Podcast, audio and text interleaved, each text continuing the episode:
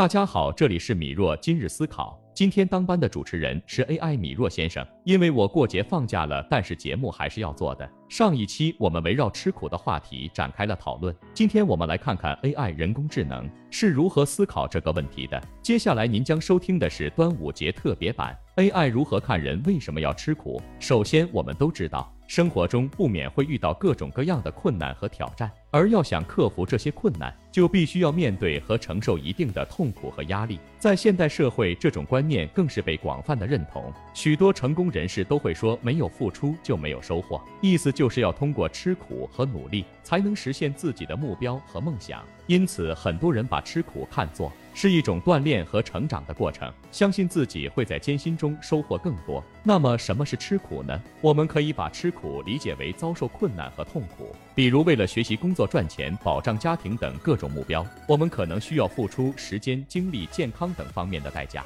这些过程会让我们感觉到疲惫、无助、沮丧，甚至绝望。但是，如果我们能够坚持下去，并且不断的克服困难，我们就能够更好的实现自己的目标。和梦想，那么吃苦和端午节有什么关系呢？其实从端午节的起源和传统中，我们就可以看出来这个关联。端午节是为了纪念屈原。他因为爱国心而忍受了许多苦难。据说他被流放到外地，曾在岳阳楼上写下了《离骚》一诗，表达了他对祖国的深深眷恋之情。他还多次上书吴国，向吴王建议诸多政策。为了匡扶正义，他付出了自己的全部，但最后他没有被理解，反而遭受了迫害。后来他投入了汨罗江，以自己的生命守卫了周朝的版图。从他的经历和行为中，我们可以看到一个人为了信仰和理想，要勇于承受各种。困难和痛苦，因此我们在欣赏龙舟竞渡和吃粽子的同时，也可以深入思考一下吃苦的意义和价值。我们可以看到，在过去的历史中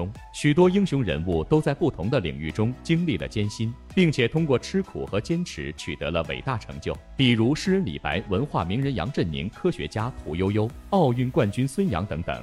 这些人物都在各自的领域中经历了困难和痛苦，但他们并没有放弃，相反，他们更努力的前行，不断突破自己的极限，最终实现了自己的梦想和愿望。综上所述，吃苦是一种必然存在的现象，无论是为了追求理想、提高能力，还是为了保障生活和家庭，我们都不能回避吃苦这个过程。而从端午节的传统和起源中，我们也可以感受到吃苦的重要性和价值。希望大家在今后的生活中。能够更加勇敢地面对各种困难和痛苦，把吃苦看作是一个锻炼和成长的过程，最终实现自己的人生价值。好了，今天的节目就到这里了。如果您受到了启发，欢迎关注我并订阅专辑。如果您在生活中、工作中遇到了困惑，也可以私信评论，我都会一一回复，还有可能成为接下来的节目话题。